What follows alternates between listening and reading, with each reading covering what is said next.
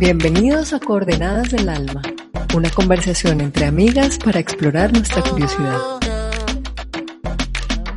¿Y a ti? ¿A dónde te lleva hoy tu curiosidad? Bueno, bienvenidos y bienvenidas a todos y a todas para este capítulo de nuestras coordenadas del alma. Hoy nos acompaña Caro Alonso, Goya Zuluaga, Chumi Uraye y quien les habla Lili Bernal. Vamos a estar hablando acerca de nuestras prácticas para el amor. Las prácticas que hemos cosechado, eh, recopilado, que nos han acompañado en nuestra vida amorosa eh, y que, y que hoy nos, nos, nos definen, nos encantan, eh, nos parece que podamos compartirlas con este público maravilloso y también entre nosotras, porque no tenemos ni idea qué es lo que va a salir de esta conversación, de esta conversación, así que hoy abramos los ojos, los oídos, eh, pongámonos en disposición para poder recibir, porque creo que va a ser un tremendo regalo escucharnos de cuáles han sido esas prácticas amorosas o esas prácticas para el amor.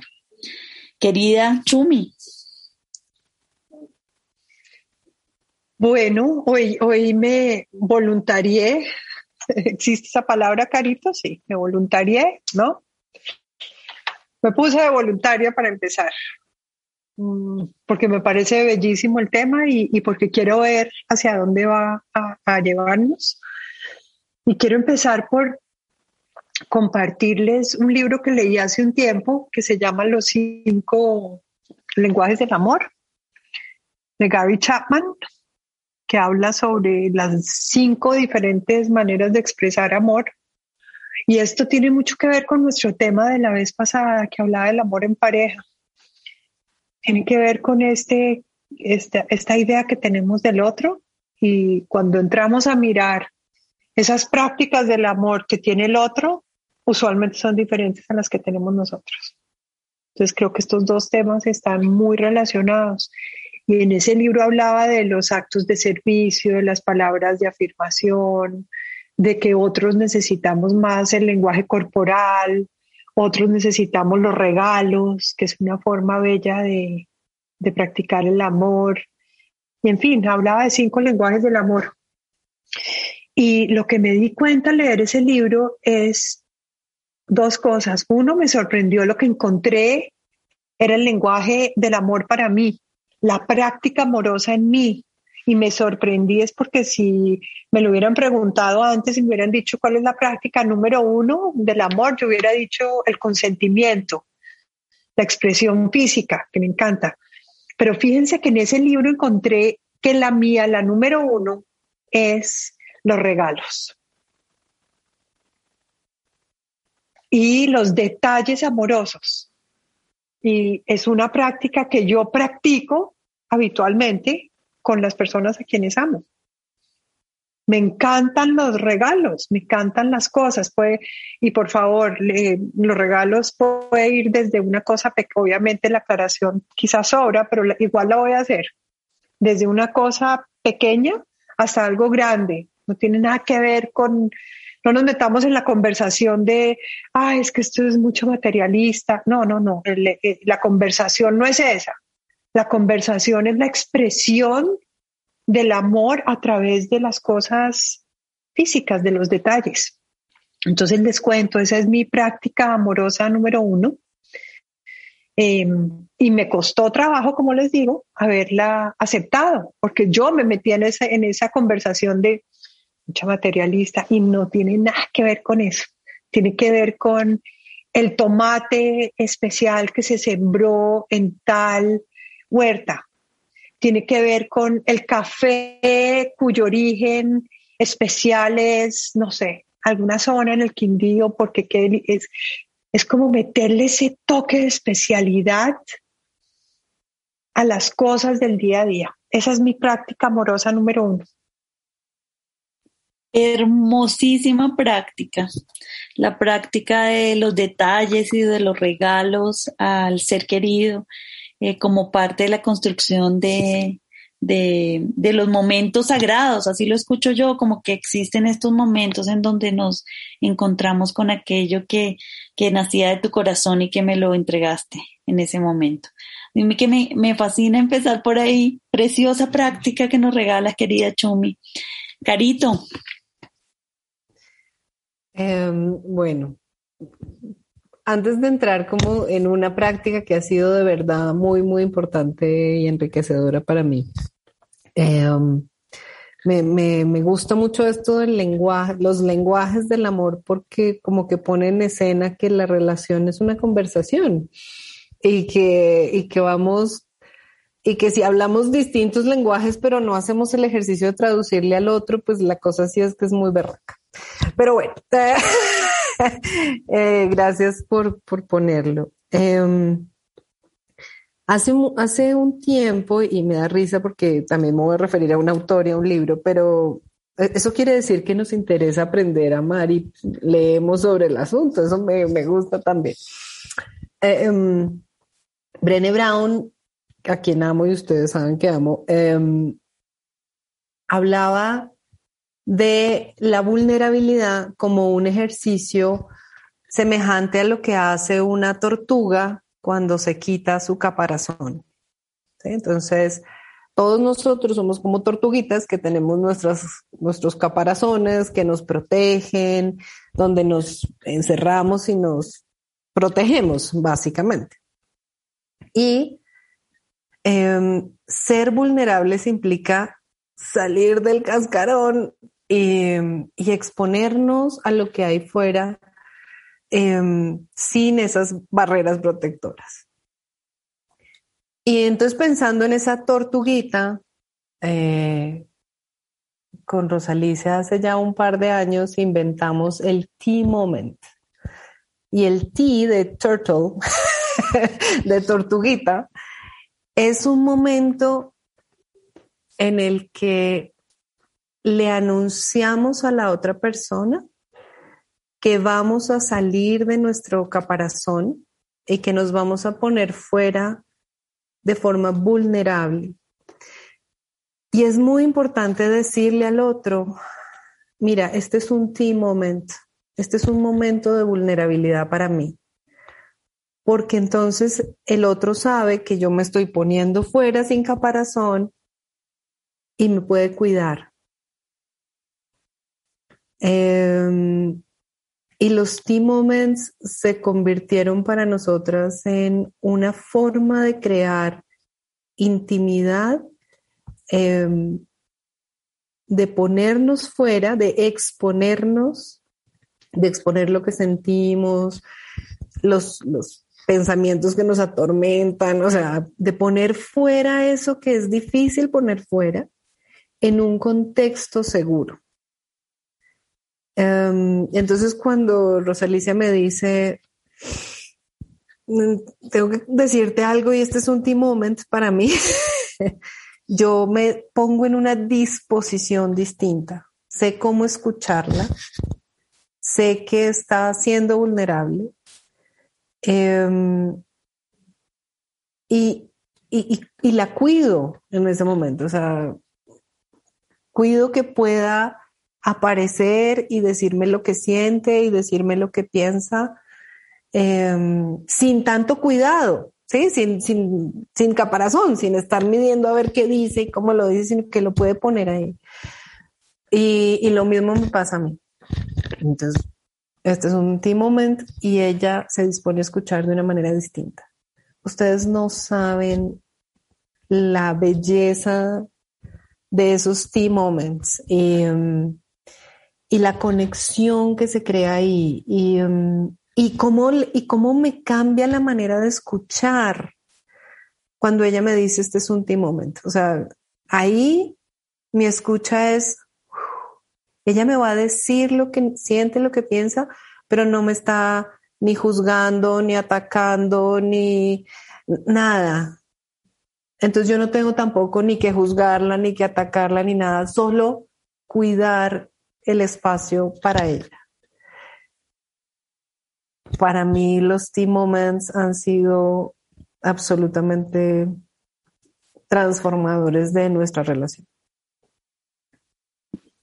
Qué belleza, Caro. Gracias por compartirnos algo tan íntimo entre ustedes que, que genera. Yo, yo creo que esta, esta conversación es de, de la intimidad y nuestros, nuestros espacios más, más bonitos y vulnerables puestos también como al servicio de, de, de, contar, porque esta conversación no la tenemos regularmente, así que muchísimas gracias por, por, traer, por traernos.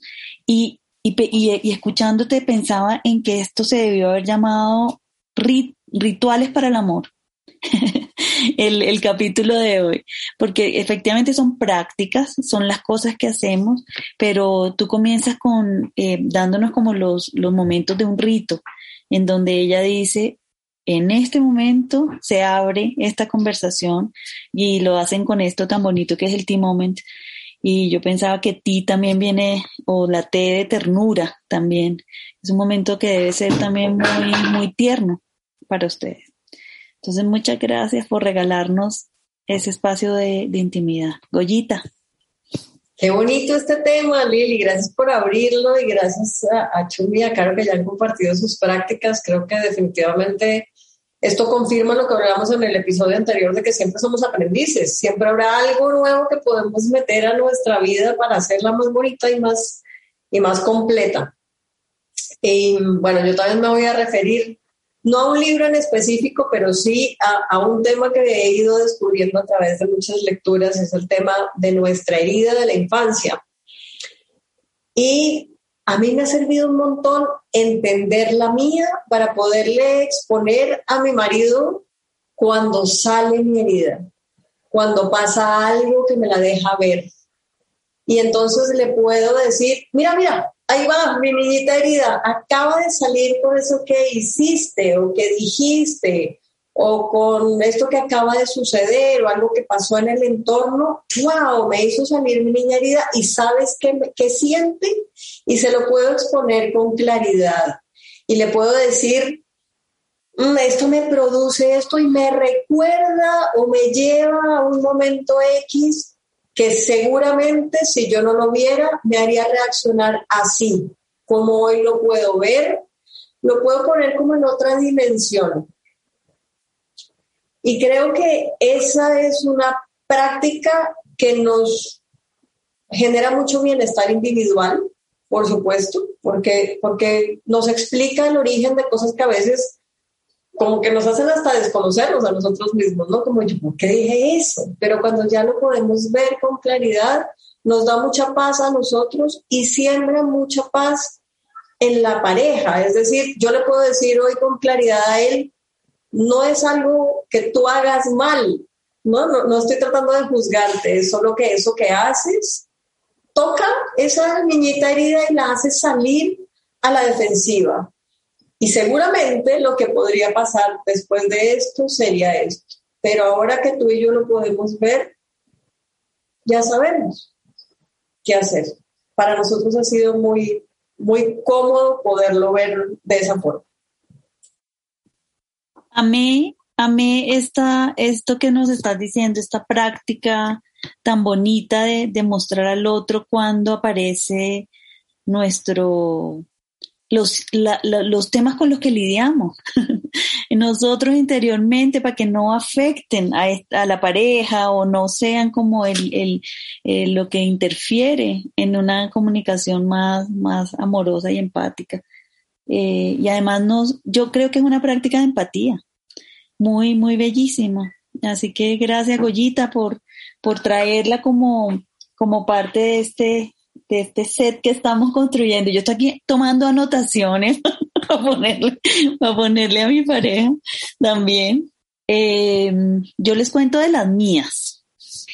Yo soy, a mí me encanta eh, como, como, como que he ido descubriendo en el tiempo que las prácticas son muy, muy importantes para mantener eh, los ritos, eh, para mantener como, como para renovar el amor como para decir, estamos, otra vez volvemos a nuestras prácticas de y, y, nos, y nos da alivio estas prácticas.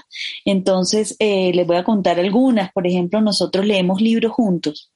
y, nos ponemos a leer y entonces yo leo en voz alta o después él lee en voz alta y ahí entonces vamos aprendiendo y vamos sacando del libro aquellas cosas que, que nos pueden servir y nos abren caminos de conversación también. Eh, ah, me acordé de cuando yo, y entonces ahí nos vamos conociendo un poquito más y también proyectamos el futuro. Uy, qué chévere esto que dice este autor con respecto a esto, porque entonces nuestro futuro podría haber de eso mismo o más, o, menos de eso que dice también. Eh, lo otro es escuchar podcasts, eh, audiolibros, ir parando eh, espérate, espérate, espérate, porque aquí está buenísimo esto. Y entonces como que nos animamos a, inaugurar conversaciones que no, que no nos que no, que no saldrían de una manera eh, espontánea. Porque pues el estímulo de un libro o de algo así es, es muy, muy poderoso. Eh, y otra práctica que tenemos muchísimo es nuestra práctica de humor. Eh, nosotros, nosotros cuando alguien, alguno de los dos se pone muy, eh, o sea, como que aprovechamos que alguno de los dos esté menos enojado.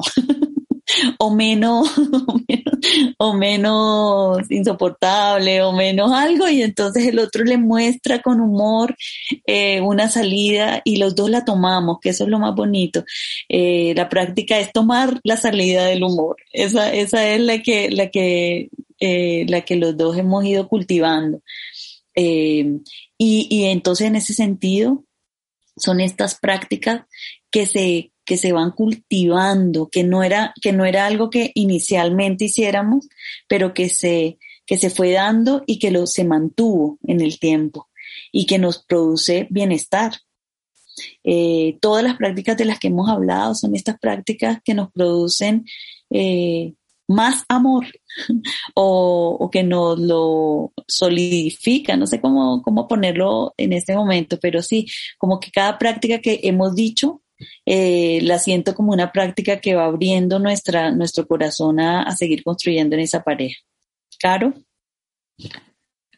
Em, no, estoy escuchando esto aquí también, tomando nota, como dice Lili, pero quiero poner esto porque es lo que me aparece ahora y es que la tendencia natural, pongo ese natural entre comillas, de todo en la vida es el deterioro. O sea, como que hay un, hay un momento en que la cosa eh, comienza, ¿no? Crece, bla, bla, bla. Y luego se instala como en una suerte de inercia, ¿no? Ahí como en una regularidad. Y, si uno no hace nada, o sea, si uno no hace nada en contra de la naturaleza, eso tiende a deteriorarse y a gastarse y a acabarse. es como una ley de la naturaleza. y creo que lo mismo pasa en la relación. Y lo que me llegó ahorita escuchándolas, pues escuchándonos en esta conversación es que nosotras hemos tomado la decisión de implementar cosas prácticas antinaturales. Sí, es como que naturalmente no tendríamos esta conversación si no decimos que vamos a escuchar este libro. Naturalmente no seríamos conscientes desde dónde atacamos al otro porque no paramos a ver cuál es la herida que se nos activa. Naturalmente viviríamos una vida menos rica en matices y todo si no nos detenemos a ver los detalles con los cuales la podemos enriquecer. O sea,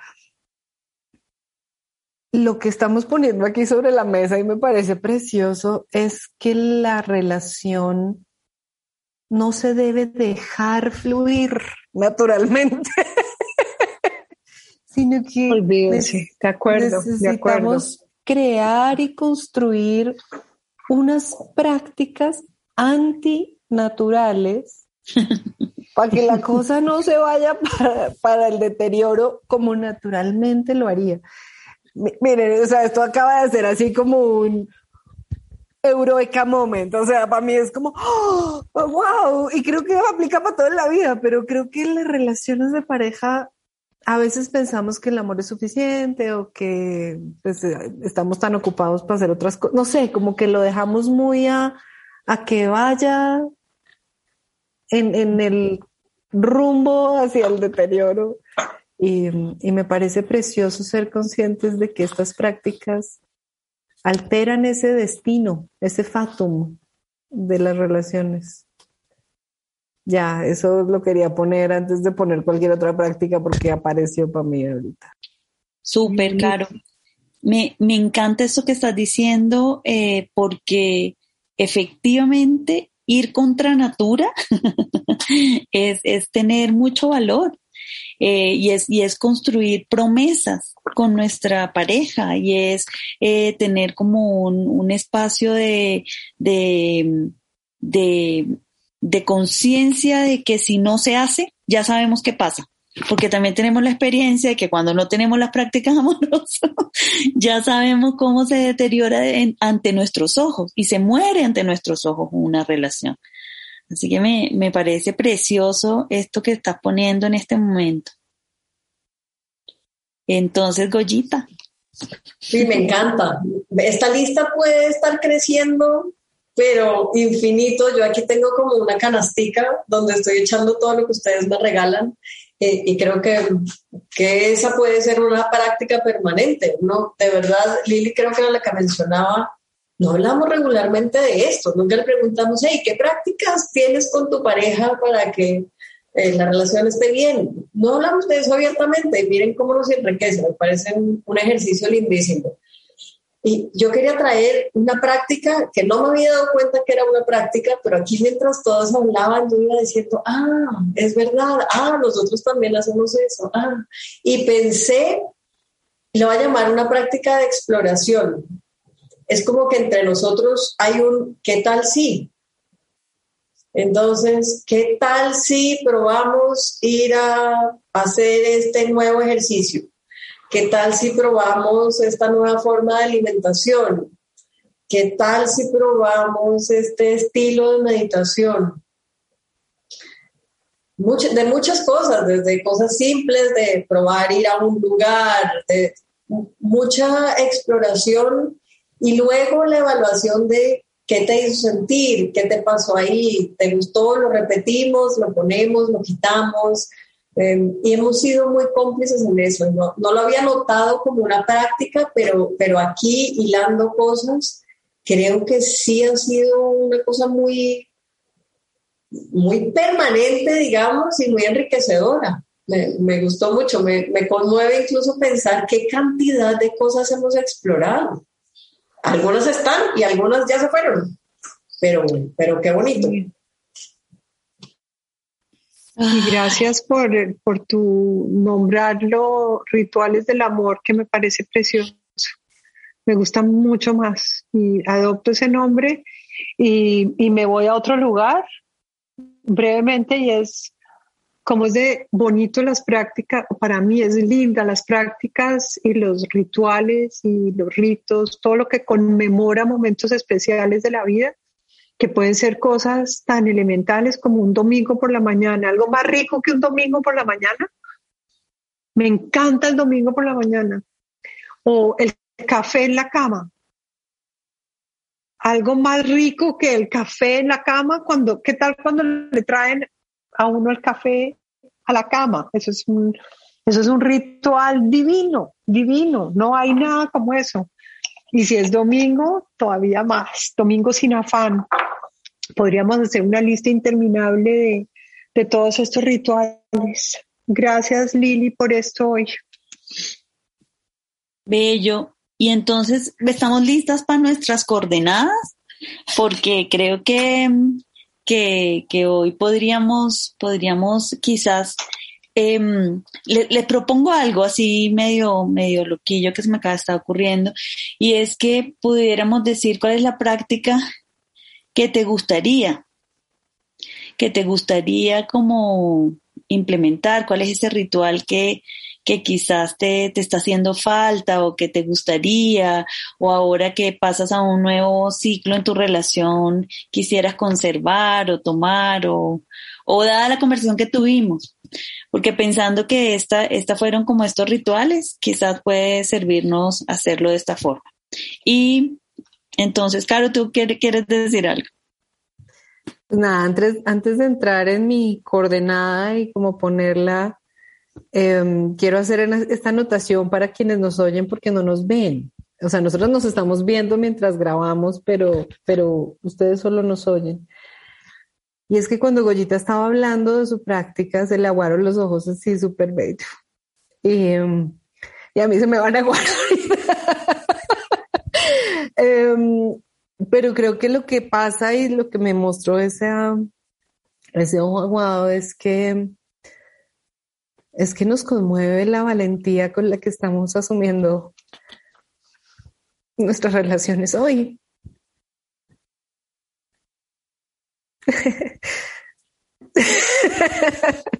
Aquí estamos todas de ojo aguado. que no nos queda nada difícil a propósito. ya hablamos de las lágrimas en un episodio. Em, pero nada, lo quería poner porque creo que es bello también ser testigo, em, darnos cuenta de, cómo, de cómo hemos aprendido y, de la disposición en la que estamos y de lo que queremos crear, o sea, ser nuestros propios testigos. Em, y en este territorio que es tan tan, tan central y tan complejo. O sea, gracias Goyita por ese ojo aguado. Eh,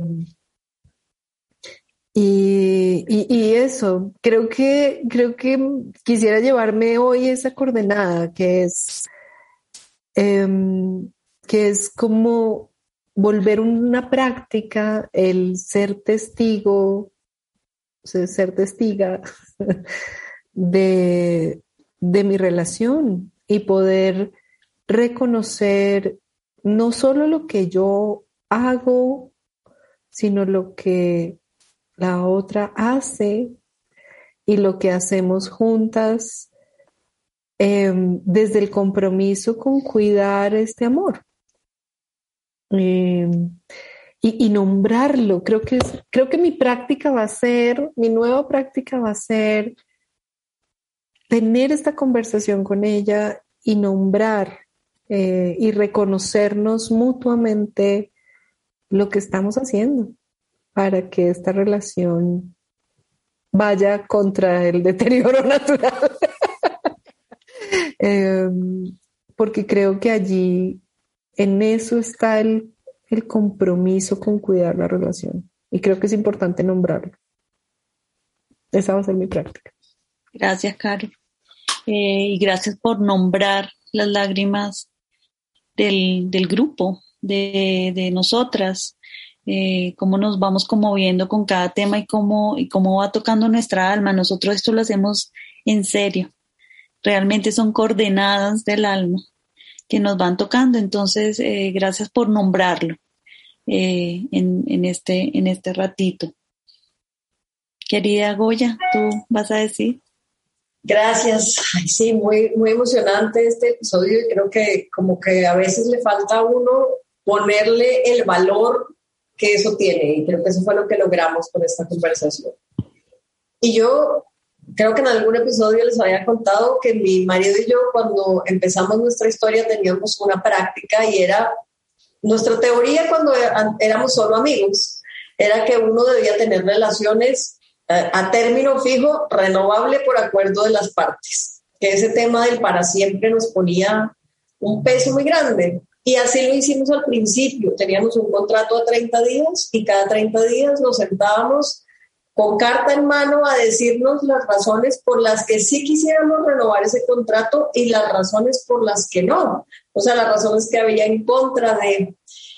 Y bueno, abandonamos esa práctica cuando decidimos casarnos y creo que estaría interesante retomarla, porque, porque aunque, claro, hemos tenido la certeza durante todos estos años de que todo lo que, todas las cosas que sí nos hacen renovar el contrato pesan más que las que no, siempre vale la pena recordarlo.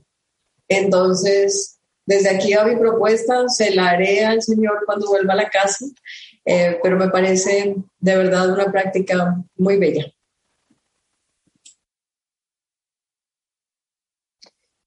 la coordenada que me llevo yo em, es, eh, fue gigante para mí. Y es estos T-moments que nos regalaste, Caro. Porque indudablemente la vulnerabilidad tiene un valor innombrable, incuantificable. Y me llevó la, la tarea de, instalarla. Me parece muy lindo estos T-moments. Creo que meritan hasta tu próximo libro, Carito. Porque lo que creo que podemos aprender del otro y de nosotros en un T-moment no tiene precio. Súper. Qué belleza. Y yo me llevo eh, para, para, para también como inspirada por, por, por lo que estamos hablando y todo ese momento de qué tal si.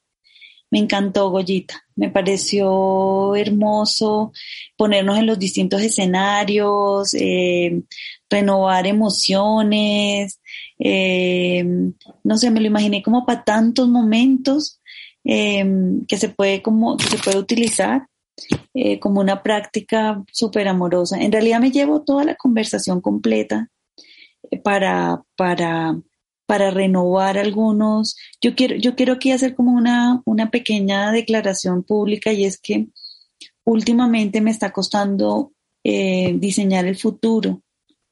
Y yo sé que mi pareja quiere diseñar un futuro conmigo y le ha costado mucho. Entonces, eh, le ha costado que yo me, me, comprometa de la misma manera como me comprometo con otras cosas. Eh, me le ha costado invitarme a una conversación de futuro. Y yo como que hoy pienso, ay, qué, qué tontera, como que, ¿por qué? ¿Por qué estoy haciendo eso si me importa tanto? Y, creo que mi coordenada de hoy Em, va a ir a, darle el lugar que se merece esta relación en, mi agenda y en mi, y en mi, y en mi corazón.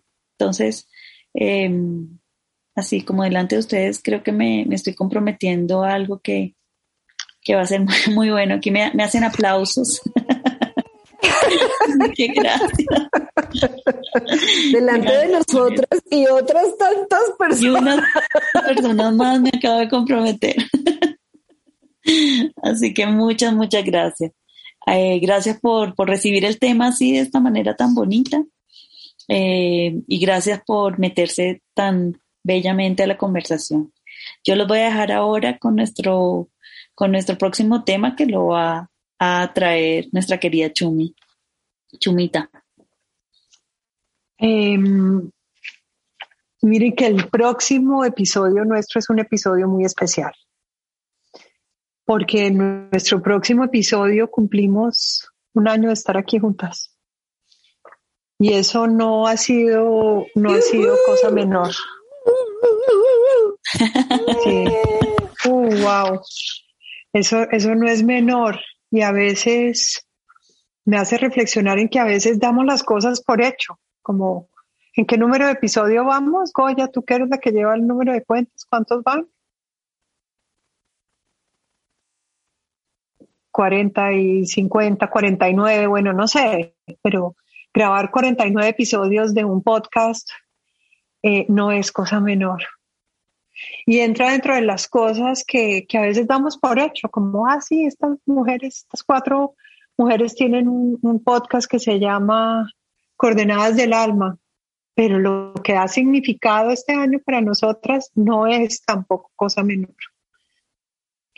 Y mi reflexión va en torno a, que a veces hay tantos regalos escondidos en las cosas, como por ejemplo el regalo que nos estaba compartiendo Goya en lo que se dio cuenta eh, a través de nuestro episodio de hoy. Eso es un regalo escondido que en otras palabras eh, habla de la magia que hay escondida dentro de las cosas.